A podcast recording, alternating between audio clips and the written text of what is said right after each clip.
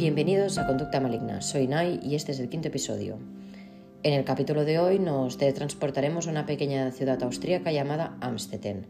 Algunos de vosotros, solo por el nombre ya sabréis de lo que hablo, pero igualmente entraremos en detalle de lo que hizo y por qué Joseph Friesel. Nació el 9 de abril de 1935 en Amstetten. De su infancia poco se sabe. Lo que él siempre ha dicho es que su madre lo maltrataba, ya que era un hijo no buscado, porque ella ya tenía 42 años cuando nació. Su padre le era infiel a su madre todas las veces que podía, a lo que ella le echó de casa cuando Joseph solo tenía 4 años. Y aparte de ahí estuvieron los dos solos. Joseph era hijo único, por lo tanto él y su madre se quedaron totalmente solos. Durante, su, durante la Segunda Guerra Mundial, su madre se negó a ir al refugio antiaéreo y envió a su hijo solo.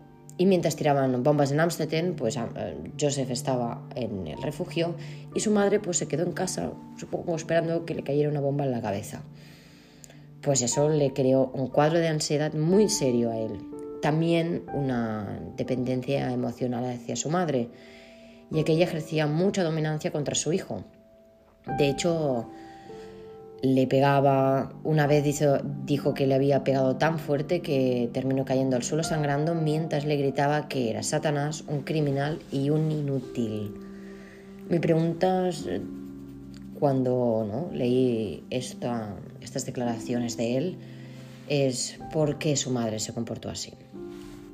Se dice que su madre pues trabajaba desde los ocho años desde la granja y que no había tenido una infancia fácil y lo descargó todo con, con Joseph. Pero aún así, evidentemente, para que te llamen que eres Satanás criminal o inútil, alguna cosa tienes que hacer. De hecho, se dice que él tenía algunos sentimientos un poco depravados hacia su madre, pero que lo reprimió. Un poco extraño.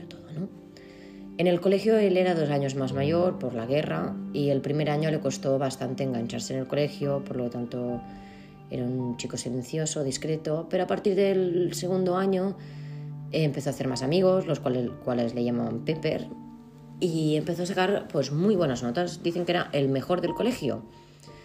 Al terminar los estudios, que no fueron muchos porque no tenían mucho dinero la familia y no pudieron enviarle a la universidad, se puso a trabajar de ingeniero. Y aquí empezaremos a hablar un poquito más de lo que sería entrando en su edad más adulta, dejaremos un poco la infancia al lado. Tuvo algunos líos sentimentales y ahí conoció a Rosemary, que no parece tener nada en común con su madre, porque era débil, silenciosa, pero sí que se dice que había ciertas similitudes. Se conocieron en un café y en solo una semana se presentó a los padres y fue su primer novio y con quien tuvo primera vez relaciones sexuales se dice que él también fue también su primera vez. Desde el principio a la familia le cae muy bien porque era amable, sincero, muy cercano, pero eso cambió muy rápido. Eso lo vemos mucho en relaciones donde hay un abusador que al principio son muy buenos y hacen un cambio repentino y son muy malos. Es el caso de, de Joseph. De hecho, la hermana de Rosemary dice que les decía cosas como dejad de comer, que ya estéis suficientemente gordas. Cosas muy agradables, ¿eh? claramente muy, muy, muy agradables. Pero aún así, menos de un año se casaron. Ella solo tenía 17 años. A lo que Joseph empezó a trabajar en Linz, en una fábrica de hierro, y fue a vivir a casa de sus suegros, porque le convenía por cercanía. Siempre volvía muy, muy, muy tarde de trabajar y se decía que eran cuestiones de trabajo, que si la máquina, que si mi compañero, bueno, siempre tenía alguna excusa. Pero resulta que la estaba dando tumbos con la bici mirando la casa de los demás. Bueno, es bastante fuerte. En 1957 nacería su primera hija, Ulrich. Con Rosemary tendrían siete hijos, ahora después entraremos un poquito más. De hecho, cuando su primera hija solo tenía 10 años, en el 67, violó a una chica de 21 años en Linz. Entró en su casa mientras dormía y ella pensó que era su marido. Empezó a tocarla y a la que ella se giró se encontró con Joseph con un cuchillo. Lo obligó a mantener relaciones sexuales con él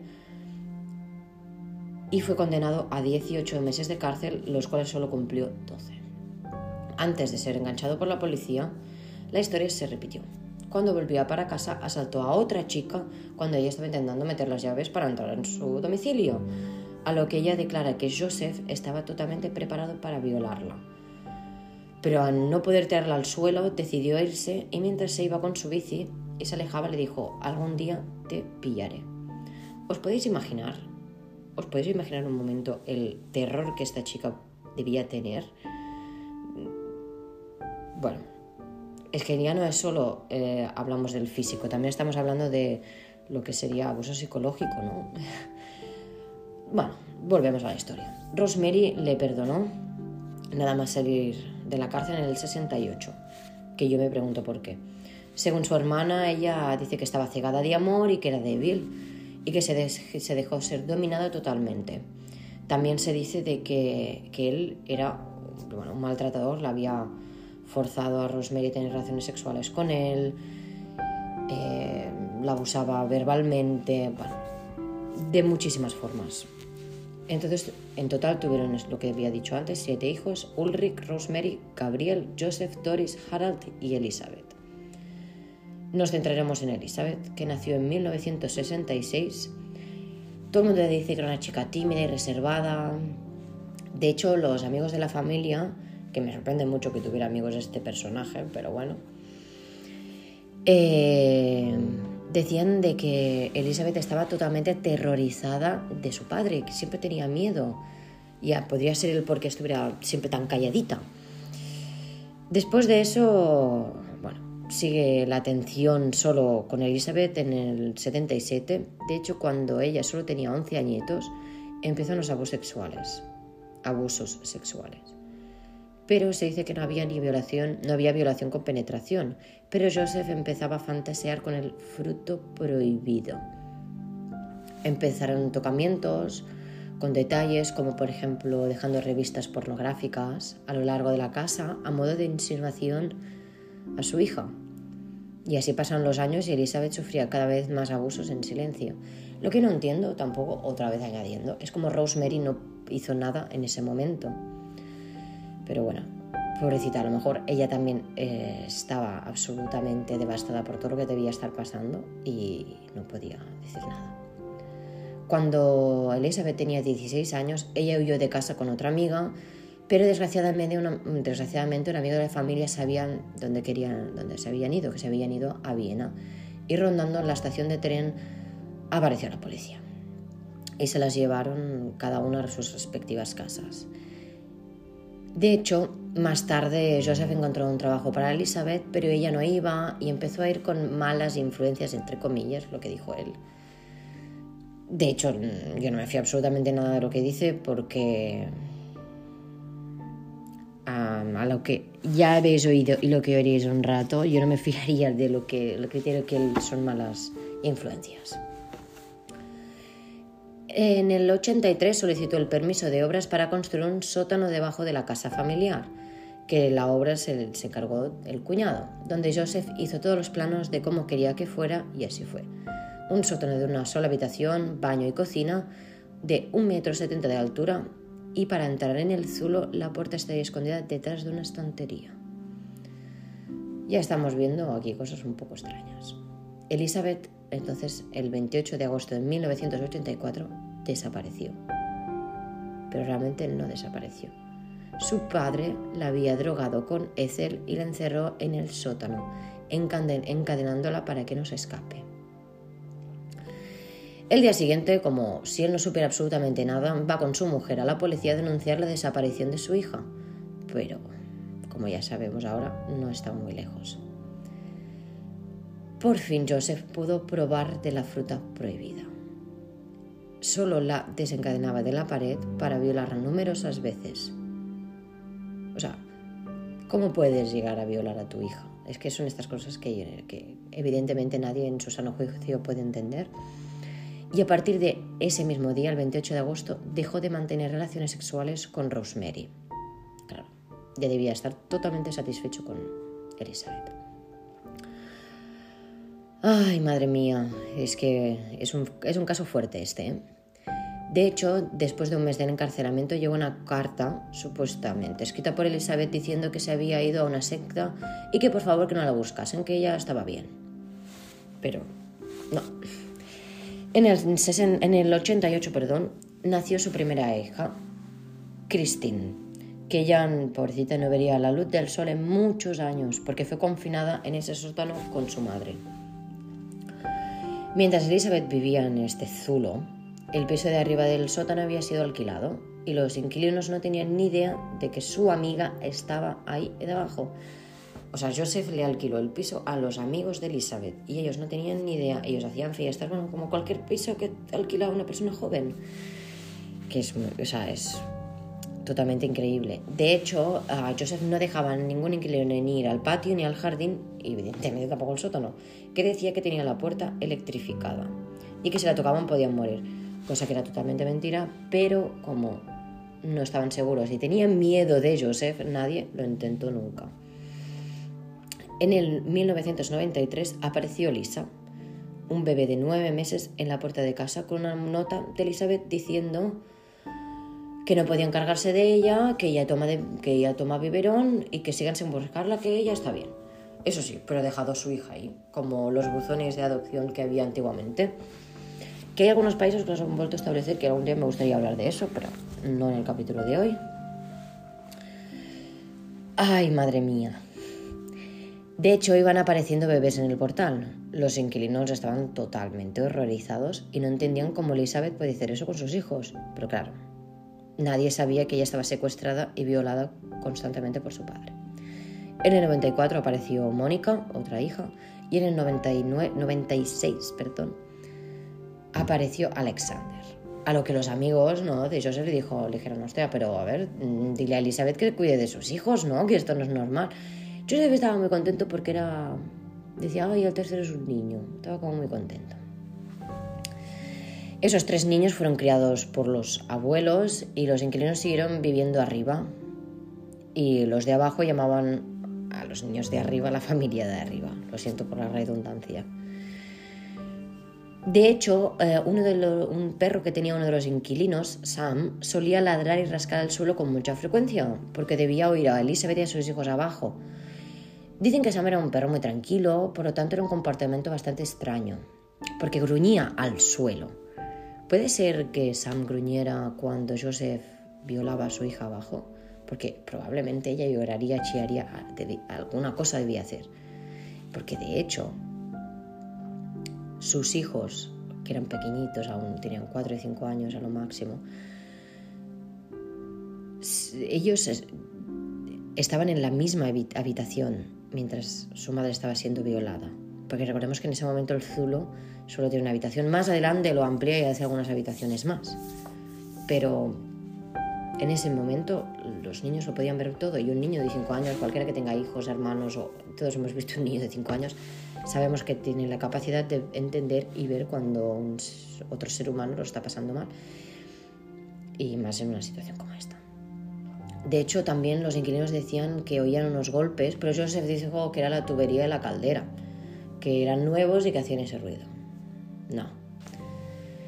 Durante, estos, durante los próximos 24 años, en esa casa vivieron unas 100 personas y nadie vio nada o nadie dijo nada. En el 96 Elizabeth dio a luz a gemelos, Alexander, que ya hemos hablado, y Michael. Pero el segundo murió los días. Y Elizabeth dice que Joseph incineró el cuerpo en el horno de la casa y esparció las cenizas por el jardín. Madre mía. Yo no sé cuánto rato debía estar ese pequeño cuerpecito dentro de un horno. Y bueno, y recordemos que los hermanos lo debían ver, recordemos el olor, recordemos todo, o sea, es totalmente inimaginable. En el 98, Joseph y sus amigos se van de vacaciones a Tailandia un mes. Y para entonces Elizabeth ya llevaba 15 años viviendo en el sótano, donde había dado a luz siete veces.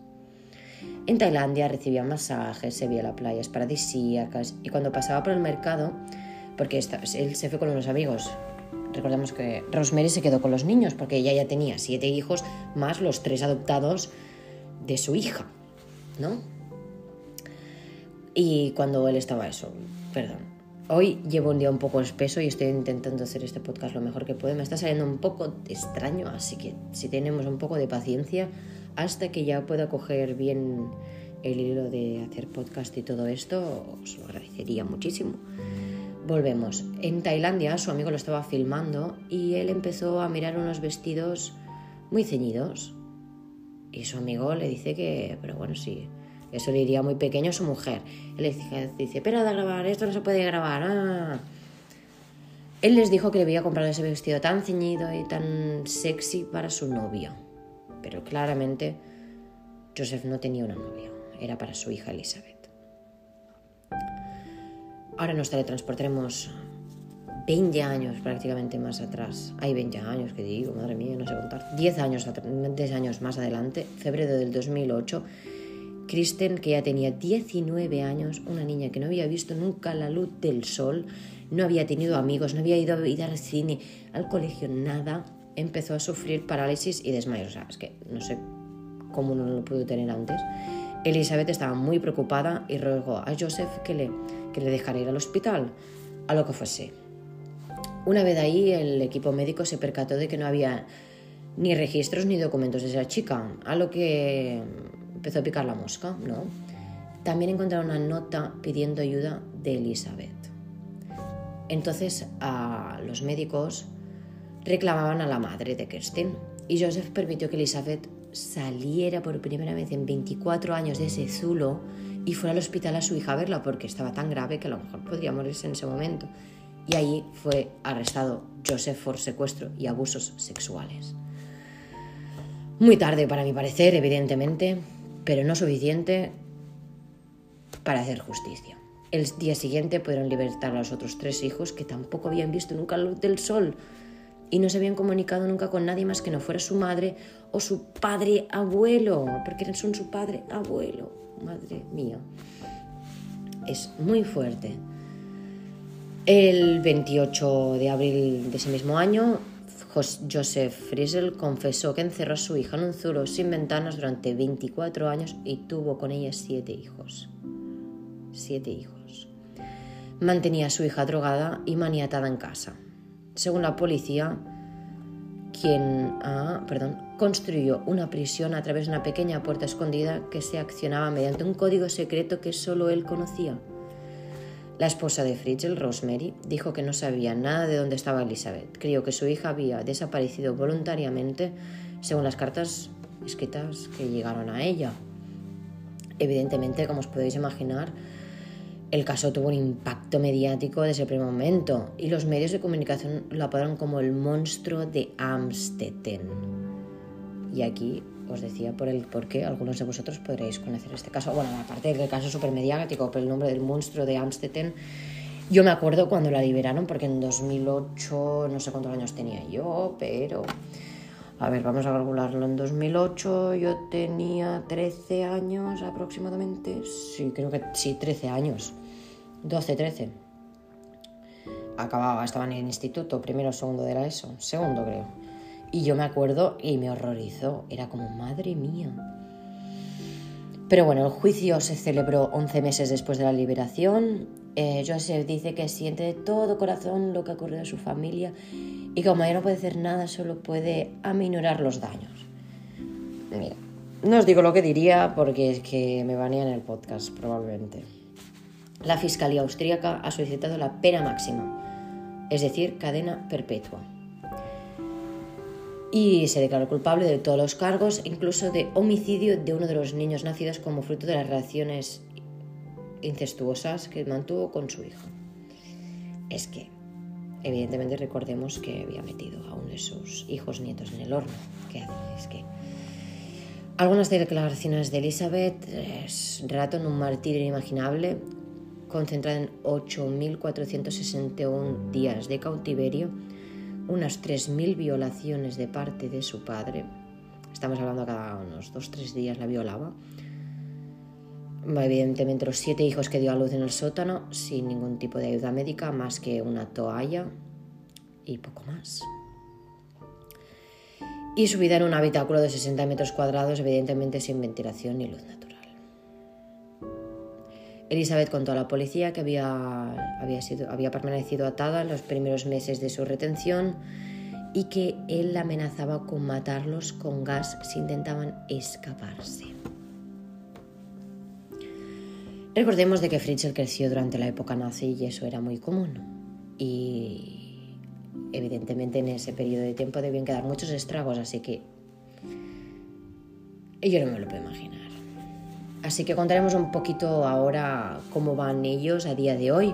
Joseph sigue en la cárcel, ¿vale? Así que este monstruo sigue ahí. Eh, entonces, los hijos de Joseph y Rosemary Ulrich, la primera está casada y es profesora, y en la actualidad vive en un chalet cerca de los Alpes. He encontrado el pueblo, pero no me parece adecuado decirlo porque se merecen también de que la gente no los busquen. Rosemary tiene 47, ay no, no tiene 47, perdón. Eh, vive a unos 56 kilómetros de Amstetten y ella fue a visitar a Elizabeth y a sus hijos en la clínica cuando los liberaron. Gabriel vive con su pareja y su hijo en un chalet cerca de Amstetten y en la puerta de su casa hay un cartel que dice periodistas no bienvenidos. O sea, imaginaros la de veces que habrá ido los periodistas ahí.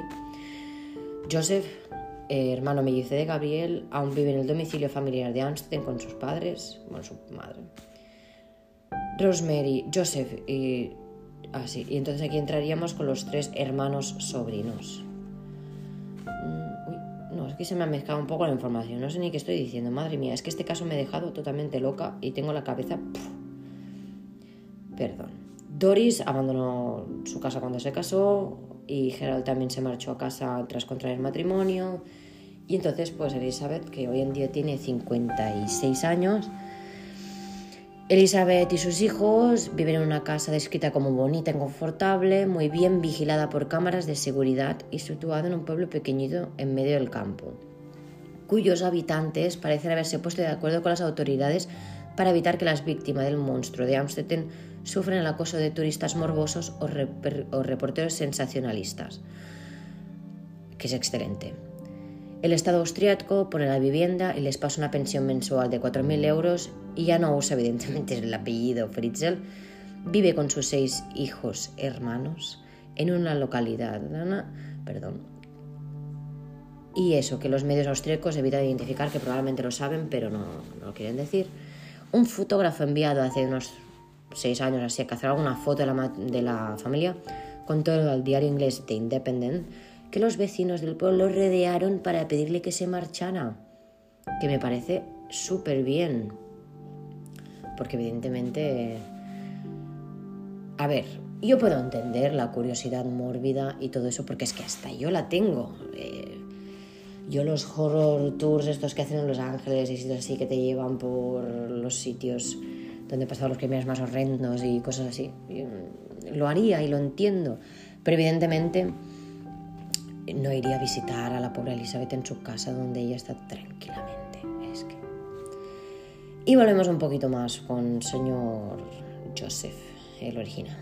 Tiene 78 años y vive en una prisión, hay 78, no, 88 años, y vive en una prisión para enfermos criminales de Stein, en un, complejo poco estricto, donde los internos viven con la puerta abierta, tienen su propia cocina y puede ducharse a diario. Disfruta de una mesa de ping-pong que comparte con otros reclusos. Según las autoridades, la intención es mantenerlo activo y sano durante todo el tiempo pues que sea posible. No lo consideran violento ni un peligro para la seguridad de la prisión, que no abandonará con vida, eso seguro, porque de hecho de aquí dos años puede eh, ir a lo que sería la prisión permanente revisable, él puede ir a, pedir que lo liberen, que dudo mucho que lo dejen. Pero bueno, Ahí lo dejamos. Al parecer se divorció Rosemary enfadado porque no quería visitarlo. Yo no entiendo cómo Rosemary, desde el momento que descubrió lo que pasó, no quiso divorciarse, pero bueno, a lo mejor puede ser por religión, a lo mejor puede ser porque realmente le sobrellevó todo lo que había pasado. No lo sabemos. Después hay otras fuentes que dicen que Joseph, eh, evidentemente, está en la cárcel, pero en confinamiento solitario, porque temen que otros presos le puedan hacer le puedan hacer daño. Que yo no estoy a favor de la violencia, pero bueno, a ver, no sé. Si le hacen algo es porque él ha hecho algo totalmente peor, eso está claro. Y hasta aquí nos quedaremos eh, con el capítulo de hoy. Lo siento si ha sido un capítulo un poco desastroso, tengo que decirlo, ha sido bastante desastroso. No sé qué me ha pasado, me he liado mucho hoy. Y probablemente para la próxima semana lo reharé, os avisaré, pero me, lo quería colgar igualmente hoy porque se tiene que cumplir el calendario. Si digo que voy a colgar los martes y los viernes, es lo que voy a hacer. Pero sí, claramente este capítulo para la semana que viene lo reharé, si lo queréis escuchar, porque me gustaría dar un poquito más detalle. Y sobre todo me gustaría entrar un poquito más el por qué lo hizo. La gente, bueno, según él, lo hizo porque así solo sería suya. Y teniendo muchos hijos que no podía fijarse con ningún hombre más. Déjame dudar de eso, eso seguro. Dejaremos ya la información para hoy de Joseph Friesel y sus 14 hijos. Sí, 14 hijos. Bueno, 14 hijos y 14 hijos nietos. Y dicho lo dicho, espero que aunque haya sido un poco lioso, que no ha sido la mejor narración que he hecho en mi vida, espero que os haya gustado. Evidentemente no, el, no lo que ha pasado, todos lo sabemos, ¿no? Espero que tengáis un súper fin de semana y nos vemos el martes. Adiós.